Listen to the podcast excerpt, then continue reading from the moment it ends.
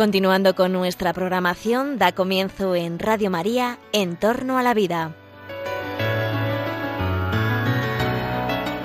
Un espacio dirigido por Jesús San Román.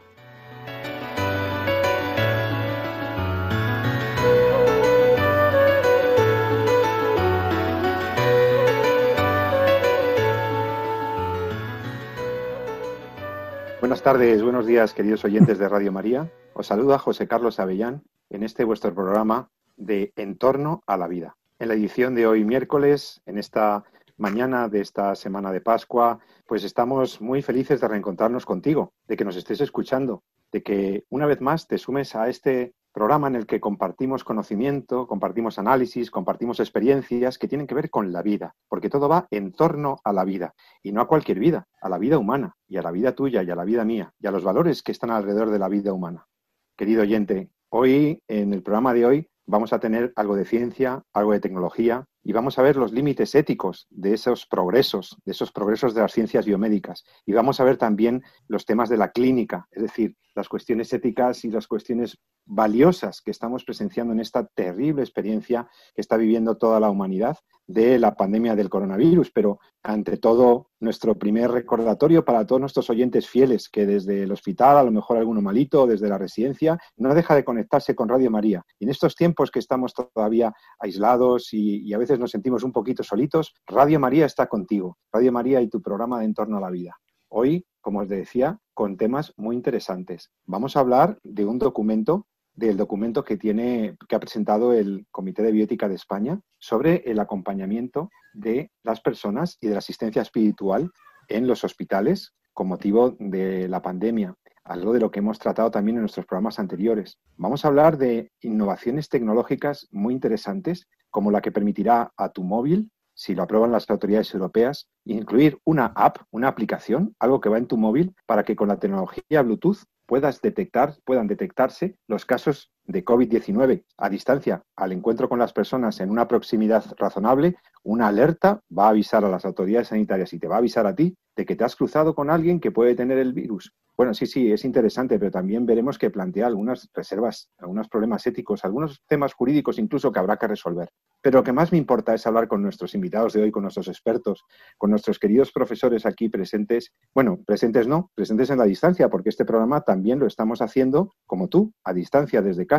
pues con nuestros queridos profesores eh, habituales del programa y algún invitado de excepción, una experiencia muy vívida y muy intensa como la que les ha tocado a nuestro director Jesús San Román y a alguno de sus mejores amigos trabajar en estos días en el hospital de IFEMA, Madrid, ese macro hospital que se montó y del que ahora hay muchísimas experiencias que compartiremos contigo. Han ocurrido cosas muy interesantes, muy, muy, muy vívidas que quiero comentar contigo y con ellos. Lo primero, por eso saludo a nuestro querido Jesús San Román, que como siempre está ahí. Jesús, buenos días, ¿cómo estás? Muy buenos días, pues encantado de estar aquí otra vez con todos vosotros. Un placer. Bueno, antes de que desmonten IFEMA, porque tú estás trabajando allí, antes de que más que desmonten se inutilicen una serie de áreas, como luego nos explicarás, tú que estás ahí prácticamente todos los días colaborando y ayudando, pues espero que nos cuentes tu propia experiencia también de este, de este mes y pico que llevas allí como voluntario, echando, el, echando muchas horas y mucho tiempo. También está con nosotros nuestra querida profesora y bioeticista, la profesora Elena Postigo. Buenos días, Elena. Buenos días, encantada de estar aquí con vosotros de nuevo. Elena, como sabéis, es profesora de bioética, de humanidades en la Universidad Francisco de Vitoria. Además, trabaja para la Fundación Jerón Leyen. Y Elena tiene seguro muchas cosas que comentar también sobre estos casos y estas situaciones que vamos, de las que vamos a hablar. Y hoy, pues, uh, bueno, excuso la asistencia de nuestra querida amiga y profesora María de Torres y de Noelia, que están en múltiples ocupaciones. Parece que no, pero esto del aislamiento no nos deja ni un minuto pero sí tenemos la suerte de tener un invitado extraordinario, porque hoy con nosotros tenemos a un médico con mucha sensibilidad ante los temas bioéticos, como es el doctor Pablo Barreiro. Pablo Barreiro, médico especializado en medicina interna, en Hospital Carlos III La Paz y implicado en lo que le dejó la enfermedad, en lo que le dejó el contagio, también en el Hospital de IFEMA de Madrid. Buenos días, Pablo. Gracias por estar en Entorno a la Vida, en Radio María. Muy buenos días. Eh, placer el mío de estar entre tan buenos amigos y ante tal eh, estupenda audiencia que nos escuchará seguro que muchísimo interés y muchísimo cariño. Gracias. Bueno, al margen de lo estrictamente clínico médico y de que efectivamente pues, eh, el hospital de IFEMA es un ejemplo de, cómo la tecnología, la capacidad y la voluntad humanas es capaz de crear un espacio para, mm, pues eso, para desatascar, para poder asistir como merecen las personas en una situación extrema. Y ahí hay algunos aspectos que vosotros dos, sobre todo Jesús y Pablo, como médicos, con experiencia, amplia experiencia los dos, en la, clínica, en la docencia, en la investigación, pero esto de IFEMA ha sido una experiencia diferente, ¿verdad? Esto ha sido todo un reto. ¿Qué destacaríais de vuestra experiencia personal en el hospital de IFEMA? Pues mira, José Carlos, eh, mira, pues ha conseguido algo muy importante en medicina, que es em, recobrar el contacto humano con el paciente.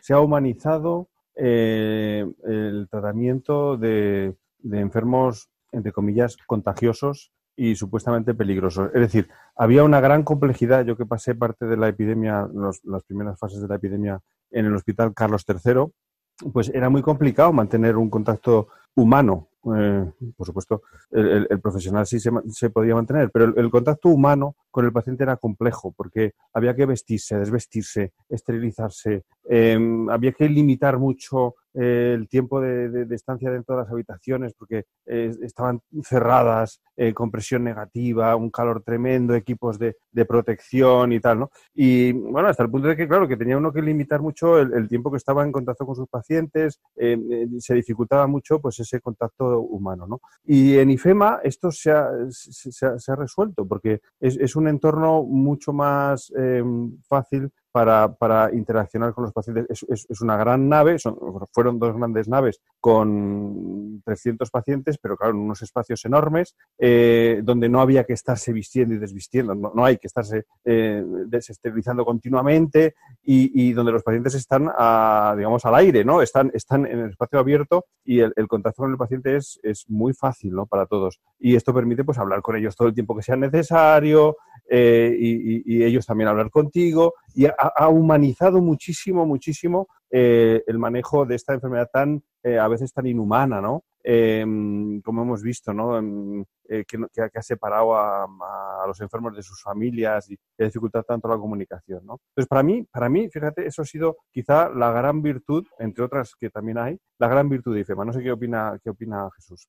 Jesús, Jesús San Román, que también ha estado implicado en el macro hospital. ¿Qué, hiciste tú ahí? Explícale a los oyentes, ¿qué hacías tú ahí? Sí, espera, voy a continuar con lo que dice Pablo, ahora comento que es un poco más continuación, pero, pero yo creo que ha sido como un efecto eh, no buscado de IFEMA, pero que ha resultado probablemente uno de los más atractivos, ¿no? El hecho de encontrarte que todos los pacientes, además era básicamente lo que salía muchas veces en algunos medios de comunicación o en algunos vídeos que circulaban por la red, es decir, cómo había, eh, podemos decirlo que había ambientillo, ¿no? En IFEMA ha sido constantemente, durante todo el día y toda la tarde, había muy buen ambiente entre los propios pacientes, ¿no?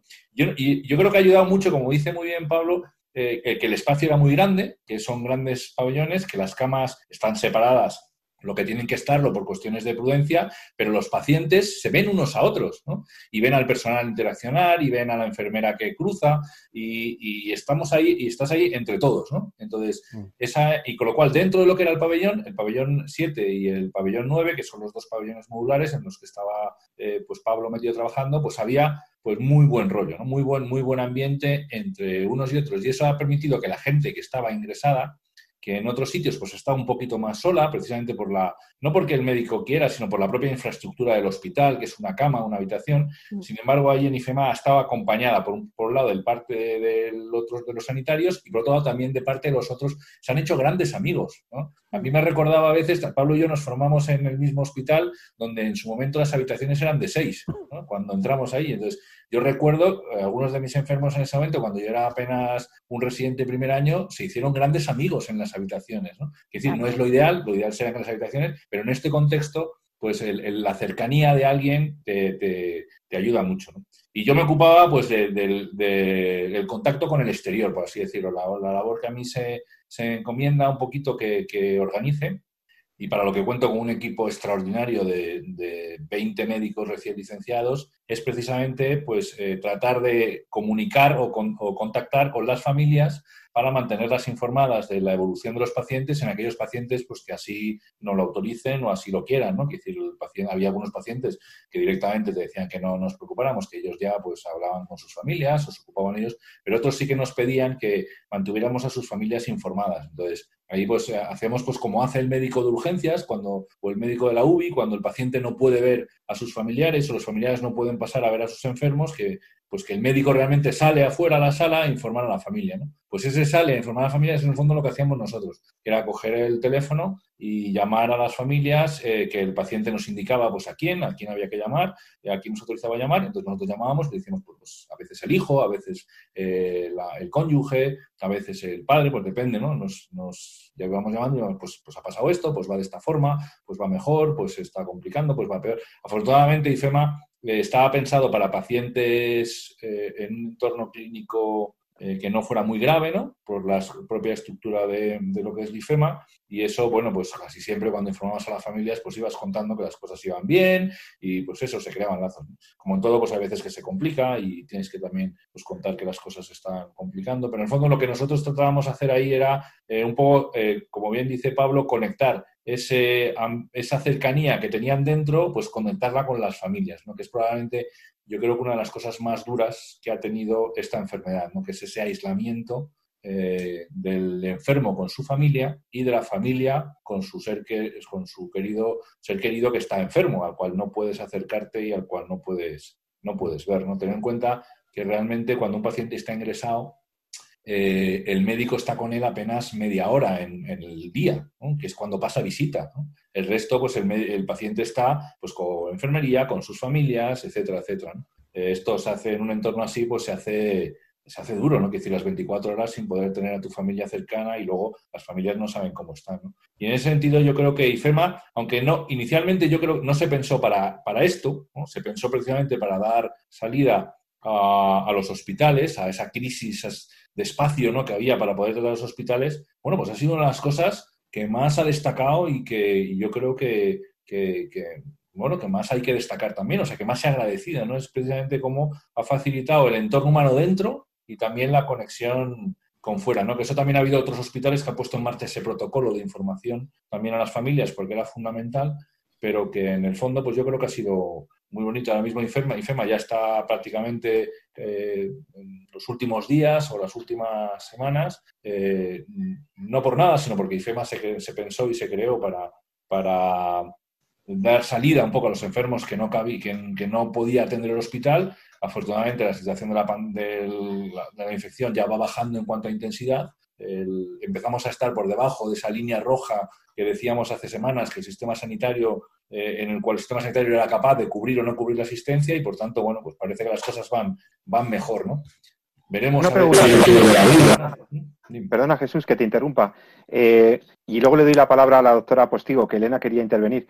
Al hilo de lo que estás preguntando, que me parece importante, que lo que estás comentando, quería preguntarte eh, cuántas llamadas podíais llegar a realizar ese, ese equipo tuyo ¿Cuántas comunicaciones habéis podido hacer en, este periodo o diariamente? Mira, ha habido, eh, IFEMA ha tenido muchos pacientes, muchos, porque ha sido más de un mes abierto. Yo creo que Pablo igual puede aportar algún dato más. Yo creo que estaban en torno a los 3.800 pacientes los que se han visto más o menos en IFEMA. Una estancia media en torno a los cinco días, es decir, eran pacientes que no estaban mucho tiempo y por tanto el, el recambio era muy grande, ¿no? Entonces, eh, yo creo que nosotros, o sea, en, total, durante esos 30 días o casi 30 días que llevamos más o menos abierto, hemos podido hacer más de 15.000 llamadas de teléfono a familiares.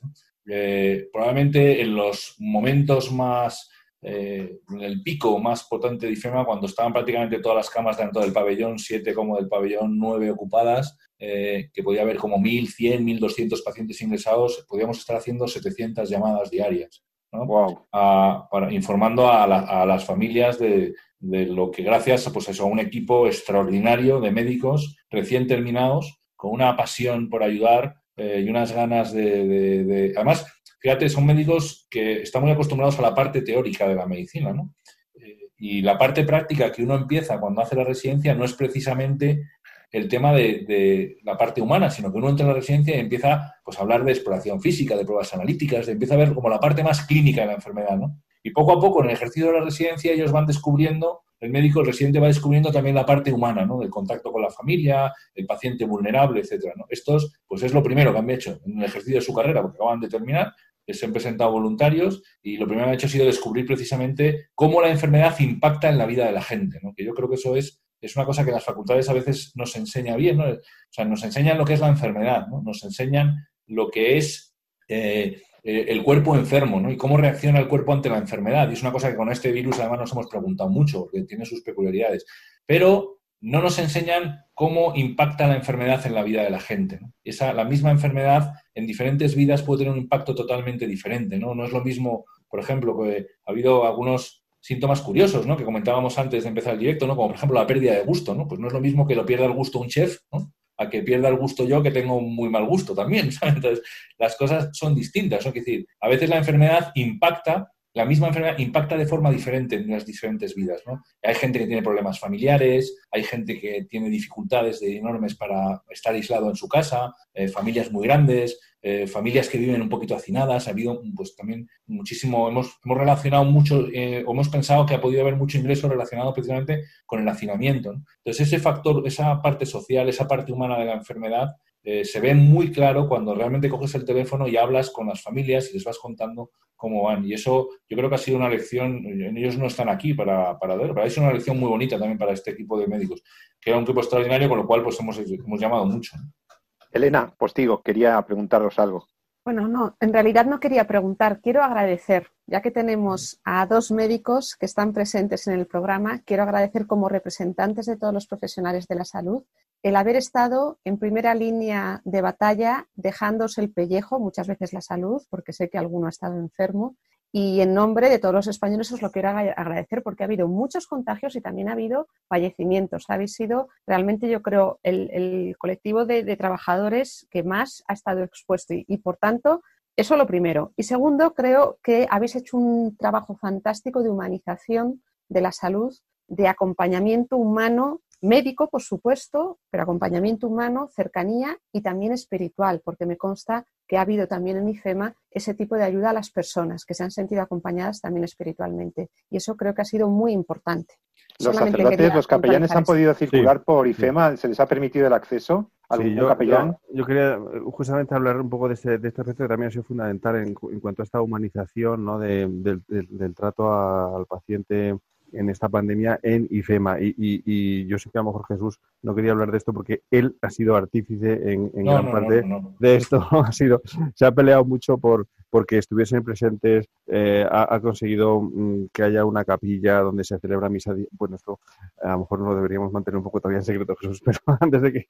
Bueno, ya enseguida vamos a cerrar. Bueno, no, eh, yo le agradezco a Jesús ese esfuerzo que ha hecho porque ha sido muy, muy, muy fructífera. Y, y sí, es verdad, los capellanes en ese ambiente abierto eh, han podido circular, efectivamente, han podido entrar, han podido, eh, a, demanda siempre de, los pacientes y del personal sanitario, han podido hablar con, enfermos. Me decía hoy uno de ellos que más o menos de media han podido eh, visitar a unos 25 pacientes cada día. O sea que es, bueno, a veces simplemente charlar, a veces algunos que se han confesado, algunos han tenido conversaciones profundas, eh, yo, mismo he sido testigo de, que algunos pacientes o incluso personal sanitario eh, eh, les paraban por, los grandes pasillos de IFEMA para que les diesen una bendición o simplemente para charlar por los sacerdotes que iban perfectamente identificables, cosa también muy agradecer en, este entorno, claro. en fin, yo creo que también eso ha sido una, de las grandes virtudes, ¿no? el, hacer presente también pues, a la Iglesia y el consuelo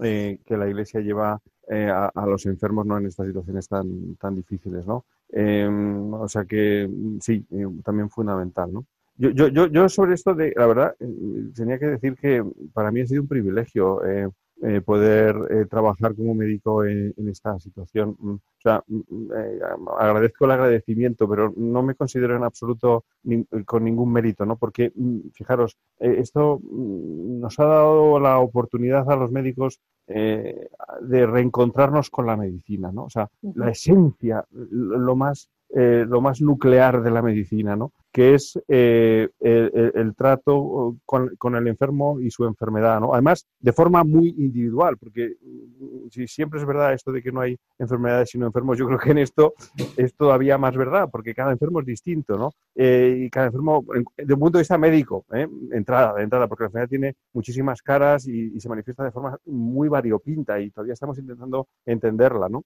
Y luego, además, porque cada enfermo, como bien explicaba Jesús, pues tiene sus necesidades. Esto ha afectado muchísimo a, pues todos los aspectos de la persona, ¿no? Ámbito personal, humano, profesional, económico, etcétera, ¿no? Y, y, bueno, pues todos necesitaban siempre alguna palabra también de consuelo o de consejo, etcétera, ¿no? Entonces, eh, fijaros que para mí ha sido eso, el reencontrarse con lo que es la esencia de decir, aquí hay que remangarse y, ponerse a... Mm, a tratar, a, ayudar, a los, ayudar a los enfermos, ayudar a veces, solo ayudar, porque tampoco teníamos eh, al principio sobre todo muchos conocimientos, ¿no? Nos desbordaba un poco la situación, ¿no? Y yo he de decir que en esto ha sido un, un, verdadero... Eh, acto de entrega por parte de todo el personal sanitario. Yo no, no, no, no he visto un solo gesto eh, de, de, de, paso atrás o de, o de pues no sé, de, duda ¿no? ante, ante esta necesidad por, parte de los pacientes, ¿no? Fijaros que a veces, pues eso, sabiendo que no, oye, que nos podíamos infectar, que había todos eh, a una, todo el personal sanitario a una, eh, y, fijaros que en eso yo creo que el médico, pues casi, como decía Jesús, pues es el que menos nos exponemos, ¿no? Y, pero haya habido celadores, auxiliares, eh, que son los que están pues, más en contacto directo con el paciente, dándoles de comer o lavándolos, mucho más expuestos, enfermeras, sacando sangre, analíticas, poniendo tratamientos, y, y, todos volcados, ¿no? Entonces, yo, yo fijaros, y a veces en, pues pacientes pues en situaciones muy, muy, muy graves, ¿no? Eh, sobre todo los ancianos, eh, que yo asistía a, muchos de estos pacientes en las primeras fases de la epidemia, que para mí fueron las más duras, ¿no? Los pacientes que venían de residencias o de centros de día, eh, pacientes sobre todo ancianos, ¿no? Que mm, sufrieron el, primer embate, ¿no? De la, de, la, de la epidemia y, les costó la vida a muchos de ellos, ¿no? O sea, más de la mitad probablemente de los fallecidos en España vienen de ahí, ¿no? Y, y, nadie titubeó, nadie consideró una vida más digna que otra. Eh, cuando pocas semanas antes estaba debatiendo de ese tema en el Parlamento, ¿no? A nadie se le ocurrió hacer ni un más mínimo comentario de duda de sobre si merecía o no la pena arriesgar tu salud por atender a estos pacientes. O sea, eh, verdaderamente eh, todos nos hemos reencontrado con la esencia de nuestra vocación médica, ¿no? Y, eso es muy sano, eso ha sido buenísimo. El, quitarnos de tanta tontería, de tanta sofisticación médica y, ir a la esencia, a lo nuclear, que es el, servicio al paciente.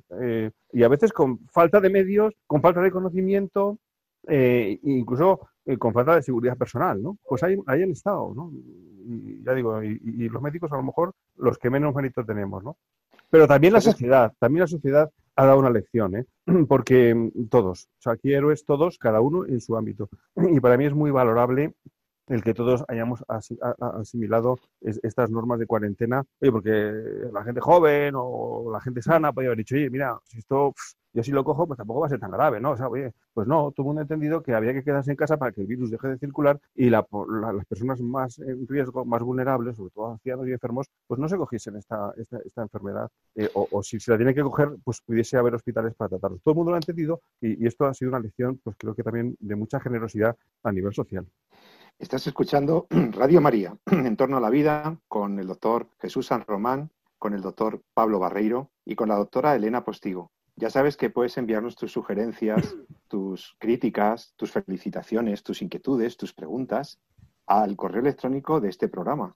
Puedes escribirnos al siguiente correo electrónico, en torno a la vida, todo junto, en torno a la vida, arroba, radiomaria.es, en torno a la vida, arroba, radiomaria.es. Y yo quería, aprovechando que tenemos a dos médicos y a una experta en bioética en este programa, que encontráramos unos minutos para analizar o comentar, siquiera brevemente, el documento que ha publicado el Comité de Bioética de España. Precisamente ha salido al paso muy oportunamente eh, para convertir en categoría de recomendable algo que nosotros venimos hablando en los últimos programas y que se ha mencionado también por el doctor Barreiro y el doctor San Román hoy. Y es el documento sobre el acompañamiento, el derecho al acompañamiento, a la asistencia espiritual de los enfermos en estas eh, situaciones clínicas, eh, en, estos, los hospitales, etcétera. Lo que siempre hemos entendido que era una cosa habitual, razonable, algo que eh, podía, que, beneficiaban necesariamente en lo humano, pero a veces incluso en lo terapéutico, como es el acompañamiento eh, y, en, particular la asistencia espiritual para quien lo deseara. El Comité de Biótica de España hace una serie de aseveraciones hablando de esto como algo no solo recomendable, como un derecho. ¿Qué, os, parece el, qué os parece este documento? Elena Postigo. Sí, bueno, me parece muy oportuno. Es un documento que sale el día 15 de abril, 20 días después de otro documento que ya comentamos aquí en este mismo programa acerca de los aspectos bioéticos de la priorización de recursos sanitarios. Eh, y es un documento muy breve de dos páginas donde sale al paso justamente de algo de lo que hemos hablado en, las intervenciones anteriores de Pablo y de Jesús, es decir, de la necesidad que tiene, el deber que tenemos de facilitar el acompañamiento y la asistencia espiritual a los pacientes con COVID, porque efectivamente se estaba constatando en las primeras etapas de la pandemia en España que muchas de ellas estaban viviendo la enfermedad aisladas, solas, en sus casas, sin contacto con familiares, etcétera. Y en particular a los más vulnerables, es decir, pensando en personas con deterioro cognitivo, discapacitados o con síndrome de Down ingresados, que también los ha habido, y ha habido un seguimiento ¿eh? por parte de algunas instituciones y personas de estos enfermos. Entonces, el documento lo que hace incide sobre eso. Y como tú has dicho, Pepe habla, esto, perdón, eh, José Carlos, habla del deber ¿eh? de facilitarles, pero también del derecho que tienen ellos a estar acompañados. ¿no? Y habla de la dimensión humana, pero también de la dimensión espiritual, algo que me ha parecido muy oportuno y yo no lo había visto nunca en un documento del Comité Nacional. ¿no? Dice, en estas semanas miles de pacientes han fallecido sin sentir el afecto y la cercanía de sus seres queridos, así como sin contar con apoyo espiritual y religioso conforme a sus convicciones y creencias. E incide sobre esta necesidad y yo creo que incluso ya ha habido hospitales que lo estaban haciendo antes ¿no? de que se pronunciara el comité pero eh, en el momento en el que se empezó a decir que una, dos, tres personas acompañen al enfermo rotándose, creo que ha cambiado un poco también el modo de hacerlo. Quizás en IFEMA lo teníais más fácil, pero en los hospitales era más difícil, ¿no? Sí, eh, bueno, eh, a ver, yo creo que desde la, hay que agradecer mucho también a la dirección de IFEMA, a la dirección gerente y a la dirección médica, y yo creo que han tenido desde el principio, probablemente porque el hospital se piensa y se diseña y se pone en marcha precisamente ya conociendo cómo va a ser la dinámica de aislamiento de estos pacientes, pues yo creo que eso eh, se tuvo muy, mucho en cuenta. Eh, yo creo que eh, ya la propia archidiócesis puso en marcha todo el programa de capellanías como la tienen en los otros hospitales. De hecho, en el programa pasado estuvo aquí don Francisco Iglesias, me parece que fue hablando un poquito de, de cómo de la atención pastoral en el hospital en el que él trabaja y esto pues se puso en marcha yo creo que enseguida al, poquito tiempo de empezar en IFEMA. También incluso se ha conectado con otras que otras con otras religiones no por si acaso los pacientes pues también demandaban un poco esa, esa atención espiritual. Y luego una cosa que también salió en la prensa, curiosamente, pero que, bueno, yo no sé si porque en los otros hospitales, como dices, era un poco más difícil o lo que sea, y es que se, se, había, se buscó la manera, se habilitó también un espacio para que, eh, llegado el caso, si los pacientes pues entraban en una situación complicada o incluso llegado el caso de agonía en sus últimos días o sus últimos momentos, las familias pudieran acercarse en cierta mm. manera a ellos eh, en un espacio concreto donde pudieran estar acompañando a sus familiares esos últimos minutos. Afortunadamente, pues en IFEMA no ha sido muy no ha sido necesario, más que en casos más puntuales, porque los pacientes que estaban ahí tenían un perfil clínico pues eh, menos grave, ¿no? Pero a veces, a veces sí que se, ha dado el caso, ¿no? Pero yo creo que viene muy a colación precisamente este, este informe de, eh, de esa declaración, un poquito de acompañamiento. Eh, no sé si podía haber salido antes o sale ahora, pero en, cualquier caso, sí que viene a decir que eh, de los pacientes no solamente es importante que recuperen la salud. Es decir, a veces nos quedamos solamente con la dimensión biológica mm. del ser humano. Eh, y hablamos exclusivamente cuando un paciente está enfermo, cuando un paciente está vulnerable, cuando un paciente se encuentra solo ingresado, pensamos que como que lo más importante es, la salud. Y hay mucha corriente ahora mismo de tratar de renunciar a esa dimensión existencial como si no existiera en la enfermedad. Cuando incluso la propia, ya no es una cuestión solamente de, religión, sino que la propia eh, Organización Mundial de la Salud, dentro incluso de los cuidados paliativos, establece no solamente las necesidades biológicas, sino las necesidades psicológicas y espirituales. Es decir, la obligación de la, sociedad, de la sociedad de dar cobertura, de dar salida a esas tres dimensiones eh, que puede el hombre sentirse o necesitado de, apoyo y de ayuda en los momentos de grave enfermedad, no en los momentos de enfermedad, que es la parte biológica, la parte psicológica y la parte espiritual. Y también hay que decir que en IFEMA, por ejemplo, había un equipo de psicólogos, hay un equipo de psicólogos extraordinario, que ha estado trabajando a destajo también, no solamente con los enfermos, sino con las familias también, eh, con los cuales nosotros trabajábamos un poquito también en coordinación, si veíamos, y incluso la propia, eh, la propia capellanía y los equipos de psicología también han trabajado mucho juntos, ¿no? Porque en el fondo no son cosas aisladas, ¿no? Son diferentes aspectos del hombre, de lo que es la persona y que pueden necesitar apoyo pues, en un momento de, enfermedad. Y por eso yo creo que este informe del Comité de Bioética viene muy, muy, muy acaso, es muy oportuno eh, por ese reclamo ¿no? A, que estos aspectos son tan humanos como es el hecho mm. de que yo respire mejor, la saturación me suba, la analítica me mejore o me baje la fiebre. ¿no? Doctor Pablo Barreiro, hay una conexión entre en el ser humano hay una, lo, lo habrás visto tú seguramente en la práctica clínica, entre el estado psicológico, espiritual, anímico del paciente y, mm. el beneficio que puede operar para su enfermedad. Sin duda, sin duda. a ver, yo, yo, quería hacer eh, precisamente sobre esto un comentario puramente técnico, mm, aunque creo que con trasfondo. ¿no? A ver, la situación que hemos vivido en España es absolutamente excepcional. Eh, hemos tenido que tomar medidas absolutamente excepcionales, de estado de excepción, ¿no? O de estado de alarma, ¿no?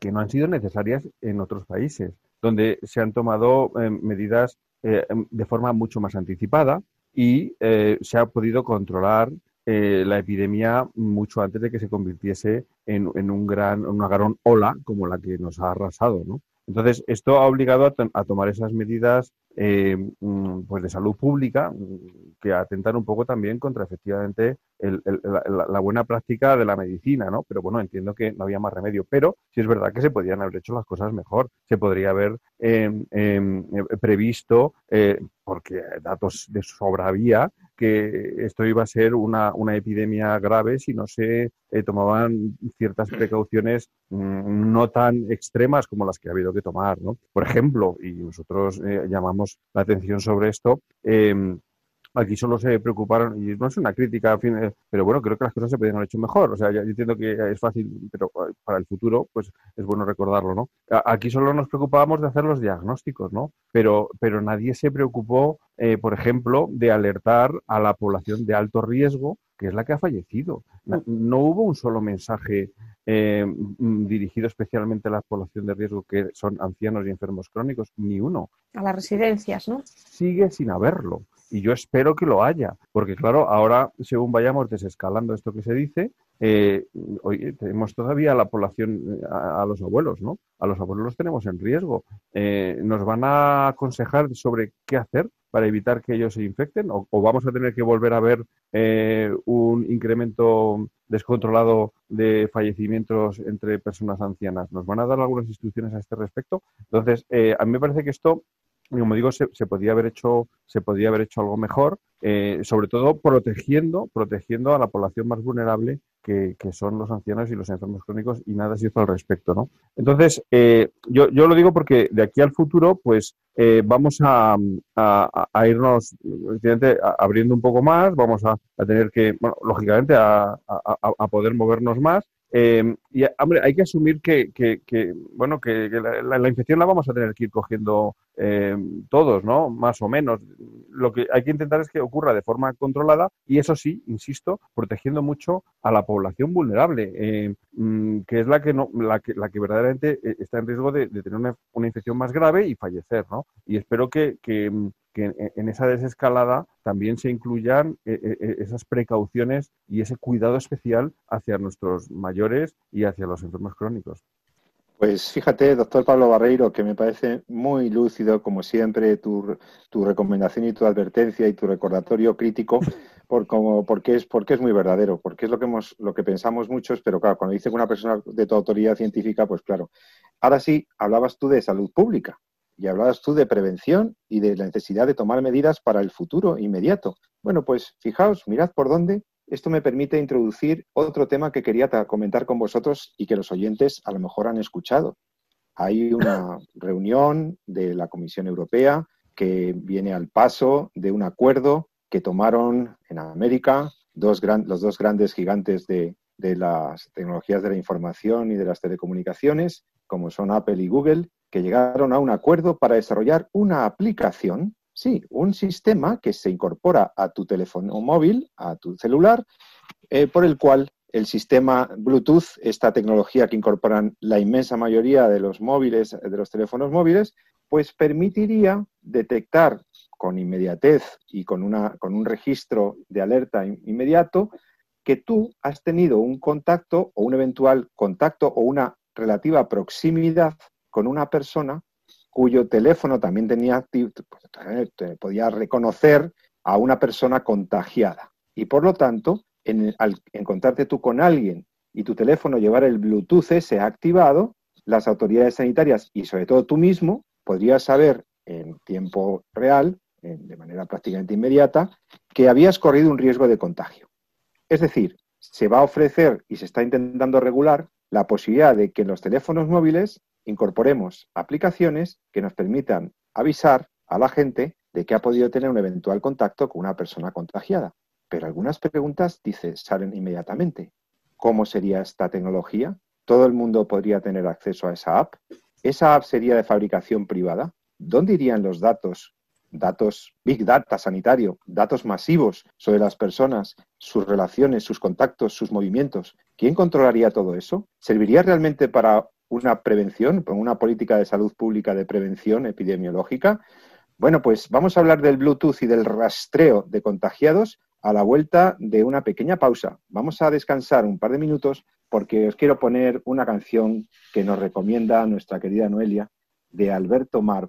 Quiero que escuchéis una canción muy chula que se llama Mi testimonio. Como los testimonios que hemos escuchado ya aquí de dos médicos valientes y de una doctora que siempre está al pie del cañón, pues vamos a escuchar el testimonio de Alberto Mar en su bonita canción Mi testimonio. Y en dos minutitos, dos, tres minutos, estamos con vosotros de nuevo en Entorno a la Vida, en Radio María. Hasta ahora mismo.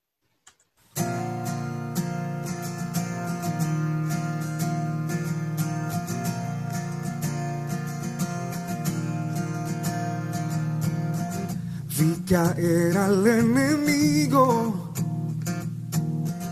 vi a la oscuridad huyendo. Pero el milagro que yo no comprendo, mi nombre escrito está en el cielo. Creo en señales y prodigios, su poder he recibido. Pero el milagro que yo no comprendo, mi nombre escrito está en el cielo. Por siempre mi adoración te entrego. Mm, este es mi testimonio de salvación. Su amor cambió mi historia, me perdonó. Por medio de la cruz me justificó. Es mi testimonio, este es mi testimonio.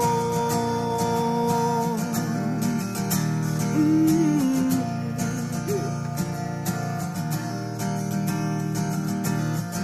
Vengan ante él sus hijos, por su sangre somos limpios.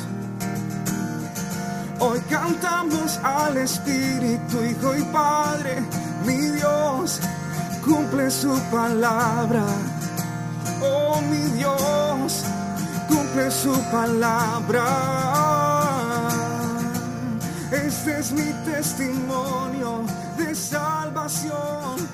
Su amor cambió mi historia. Y ya estamos de vuelta con todos nosotros en Entorno a la Vida. Estás escuchando Radio María Radio María te propone el programa En torno a la vida, un programa en el que estamos hablando de las experiencias más fuertes de los médicos, como ha sido la experiencia del Hospital de IFEMA, la experiencia prodigiosa de humanización de la medicina donde sale a la luz la belleza de esta vocación y de esta profesión que es la sanitaria en todos sus niveles y, competencias, también las enfermeras, auxiliares, todos los que colaboran con nosotros en nuestra salud y en nuestro bienestar. Hemos hablado del documento del Comité de Biótica de España sobre el acompañamiento espiritual a los pacientes y el doctor Barreiro estaba aquí conversando con el doctor San Román y con la doctora Postigo acerca de esos desarrollos y esas políticas que habrá que tener de manera inmediata.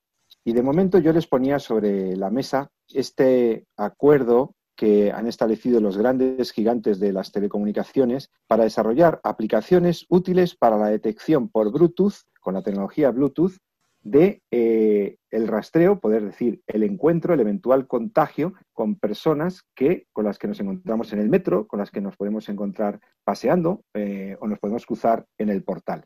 De manera que si yo llevo activado mi Bluetooth, enseguida la aplicación podría detectar que el vecino o el la persona desconocida con la que me crucé en un rango de proximidad razonable, me podría alertar de que quizá he estado en contacto con alguien que padece la enfermedad o que ha sido registrado como eh, posible positivo portador de la infección, aunque no tenga síntomas, aunque esté por la calle caminando en bicicleta al lado mío. Y en ese sentido, eh, se levantan algunas sospechas y la Comisión Europea ha intentado establecer también una legislación uniforme para los Estados europeos. Pero yo quería hablar con vosotros mm. de si os, parece interesante esto, si os parece que podría tener alguna virtualidad y, en todo caso, si la tuviera, cuáles serían los riesgos a intentar soslayar o limitar. Em, ¿Qué os parece? ¿La tecnología sirve o no sirve para prevenir la pandemia? Doctor Barreiro.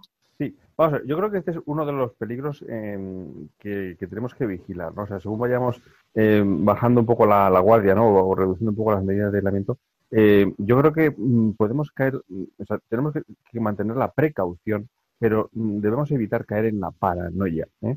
Es decir, en considerar al otro un enemigo o un potencial riesgo, ¿no? entiendo que es una línea muy delgada la que separa una actitud de la otra, pero la línea existe y yo creo que hay que intentar no cruzarla, no entrar, no caer en la paranoia. Y somos muy dados, creo yo, en esta sociedad nuestra, a, mm, bueno, pues a, a veces pues demasiado temerosa, pues a caer un poco en eso, ¿no? En, ver ahora, pues eso, que cualquiera me puede contagiar, que cualquiera es un peligro, que, que este o aquel, ¿no? Eh, vamos a ver, yo lo tengo que decir muy claro desde el punto de vista médico, es simplemente un, mientras que no tengamos la vacuna, eh, que si la tenemos, Dios quiera, eh, puede tardar unos cuantos meses, por no decir algún año. Esto solo se resuelve, es decir, esta situación eh, pandémica solo se resuelve cuando tengamos un porcentaje muy alto de la población infectada y no hay otra.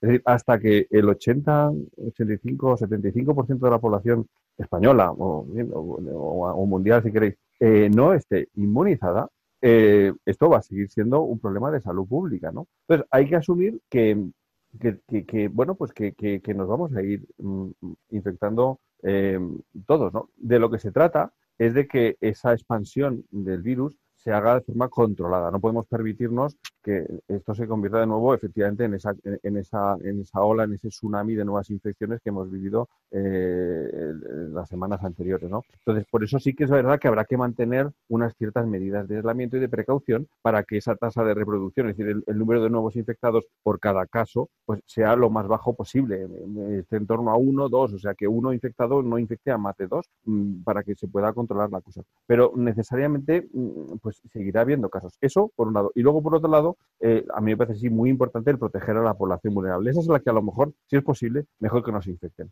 Pero es muy interesante, y esto lo ha comentado Jesús eh, anteriormente, es muy interesante también la observación que estamos haciendo. Yo creo que esto nos debe también dar un mensaje de esperanza. Y es que cuando la infección se coge eh, de forma controlada, es decir, uno se expone al virus, pero de forma muy puntual, porque se están manteniendo esas medidas de precaución que digo, eh, sin caer en la paranoia, pero con precaución, pues eh, la infección es más leve. Es decir, no es lo mismo infectarse repetidas veces a lo largo de varios días cuando todavía no tienes ninguna inmunidad de esa forma coges una gran cantidad de carga vírica, mucho virus en tu cuerpo, que probablemente provoca una infección mucho más grave. Si, si hay esas medidas un poco de, precaución, de aislamiento, lavado frecuente de manos, mascarilla, evitar un contacto demasiado estrecho, evitar grandes aglomeraciones, que es lo que se va a mantener en España, eh, habrá menos infecciones, uno. Y dos, las infecciones que se den probablemente se deban a exposiciones muy puntuales y sean menos graves. Eso ha sido una experiencia que hemos ido viendo eh, eh, eh, en los casos. No tengo datos, no tengo estudios que lo demuestren, pero es una sospecha creo que bastante fundamental. Lo de la, lo de la carga viral, lo de la carga viral es eso, la cantidad de virus que tú,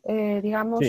Sí. es muy interesante, por ejemplo, yo más o menos he ido rastreando por ahí algún, alguna algo que apunte a esto.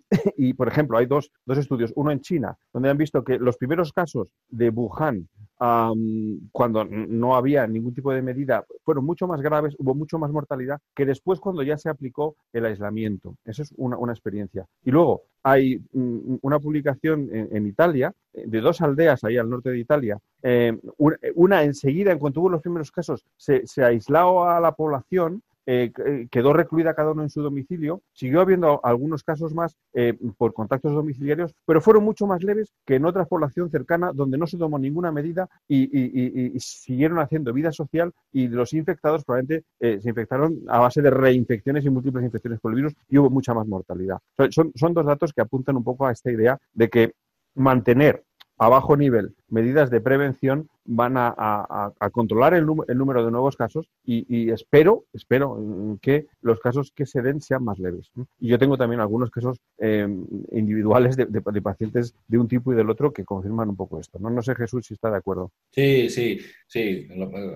Es lo que un poco comenta. Estamos ante una enfermedad muy nueva que tiene muchísimos interrogantes. Eh, una de ellos, por ejemplo, es eh, que em, que estamos ante una primoinfección, es decir, es la primera vez que nuestro cuerpo se expone a un virus y cuando nuestro cuerpo se expone a un virus, pues a veces reacciona que uno no, sabe muy bien cómo, ¿no? A lo bruto, ¿no? Y entonces eso te complica más que te, que te arregla, ¿no? Entonces, nos queda por saber cómo será esa segunda oleada, ¿no? Esa segunda exposición, ¿no? Si será más leve, si no lo será, no sabemos, Entonces, eh, el tema de la carga viral es muy importante. Es decir, el tema de. La verdad, una de las frases que más hemos comentado entre el personal médico es que esto nos lo acabaremos cogiendo todos, pero no ahora, ¿no? Espero que no sea ahora, ¿no? Sino que habrá que cogérselo más tarde, ¿no?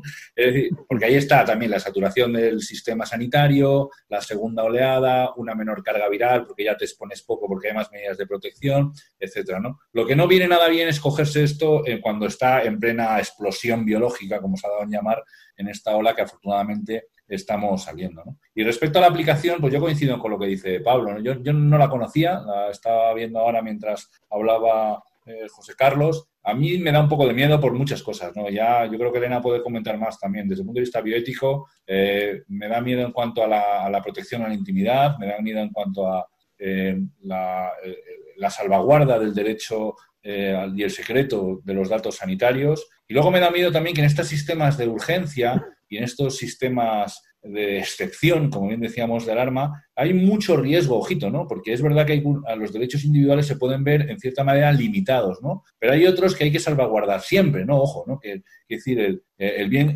nuestra responsabilidad de cara a la salud de la comunidad es importante y tenemos que hacer algunas renuncias, ¿no? Pero hay derechos individuales, por ejemplo, el culto, el derecho a la libertad religiosa, que veníamos comentando antes, que son derechos que en ninguna situación de excepción se pueden... Eh, se pueden evitar, ¿no? Y también hay otros derechos, como puede ser la, propia intimidad, ¿no? El derecho a salvaguarda, que no por el, aquí me van a, sencillamente a uno le meten en un registro de infectados y a partir de ahí ya le ponen una etiqueta, ¿no? Y un sello diciendo, ojo, ¿no? Ya, no, eso no, no, no puede ser. Además que esta enfermedad, pues afortunadamente no es así, ¿no? Quiere decir, uno la pasa, eh, se cura, eh, y ya está, y volvemos a nuestra vida, a nuestra vida normal. Y eso es un, eso es un riesgo que tenemos que tener muy claro, ¿no? el riesgo de, empezar a tratar a nuestros conciudadanos de forma diferente. Esto ya no lo hemos vivido con otras patologías.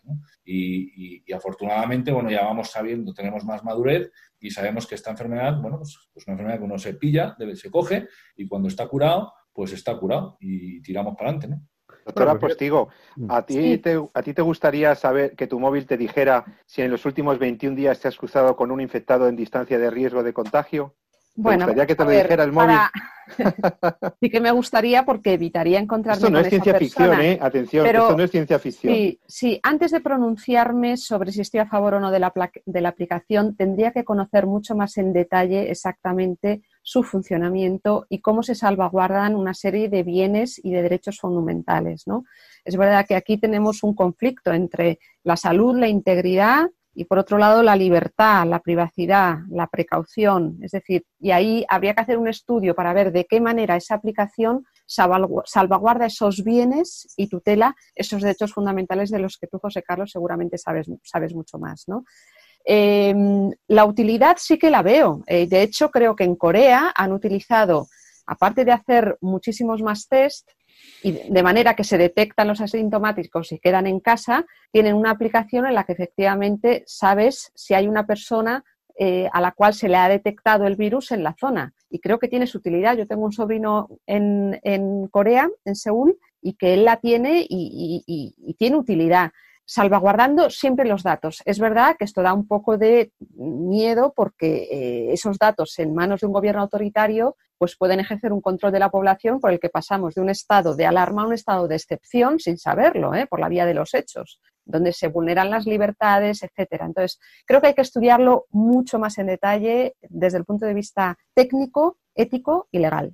Yo también quiero poner sobre aquí sobre la mesa eh, algo también que es que ya está en marcha, que es, el pasaporte este serológico. O sea, ya hay empresas que tienen. doctor, el pasaporte serológico. Serológico. ¿En qué consiste? Explícalo bien, ¿En qué Consiste? Bueno, esto es simplemente que, mm, mm, pensado desde las empresas, em, el, hacer una prueba serológica, es decir, detectar a ver quién ha tenido ya el, coronavirus y, aquel empleado que ya haya pasado, que tenga anticuerpos contra, contra el coronavirus, pues podrá incorporarse a trabajar en las oficinas y el que todavía sea negativo, pues ese a lo mejor pues hace teletrabajo o hasta, bueno, pues puede, no sé, eh, entrar en otro tipo de proceso de, mm, no sé, de, mm, eh, pues de, trabajo temporal o, en fin, ya será considerado como mm, quizá todavía personal de riesgo, ¿no? Bueno, eh, esto sí que va a ser una realidad, ¿eh? O sea, ya hay planes de empresas que van a aplicar esta, esta discriminación de, su personal laboral en función de,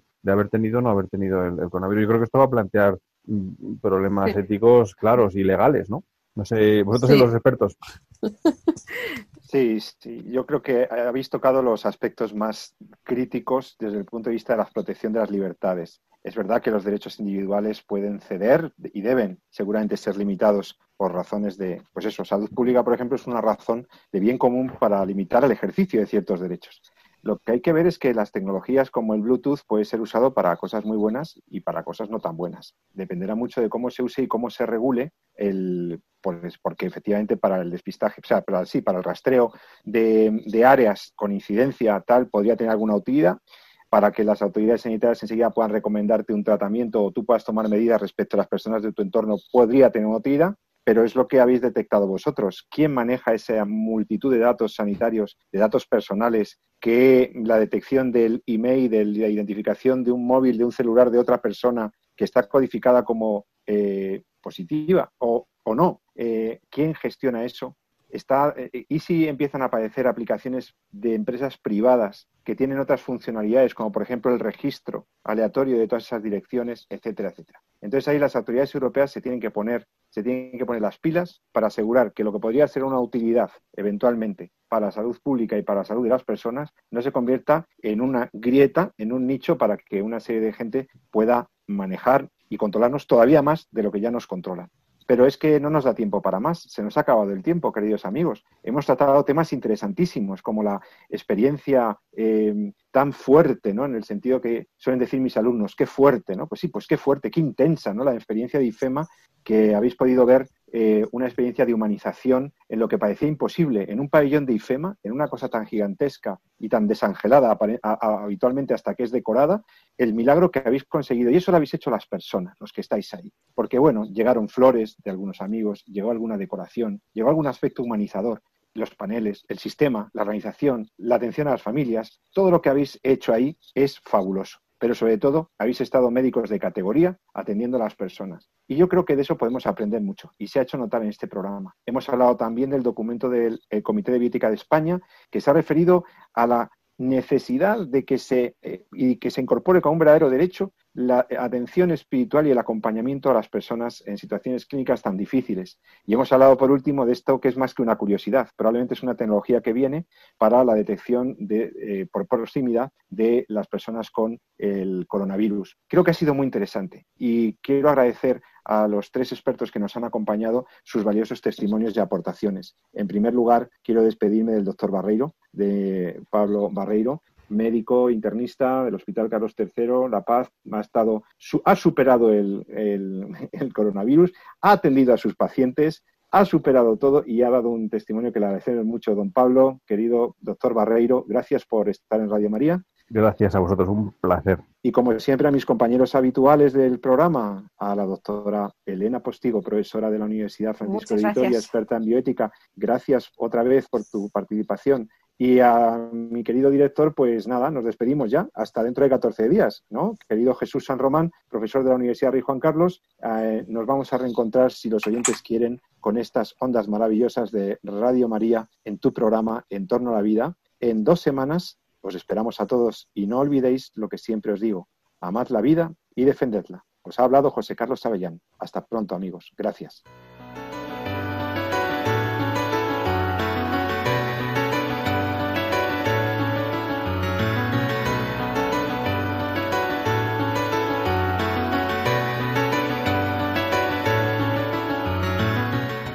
Finaliza así en Radio María, En torno a la vida. Un programa dirigido por Jesús San Román.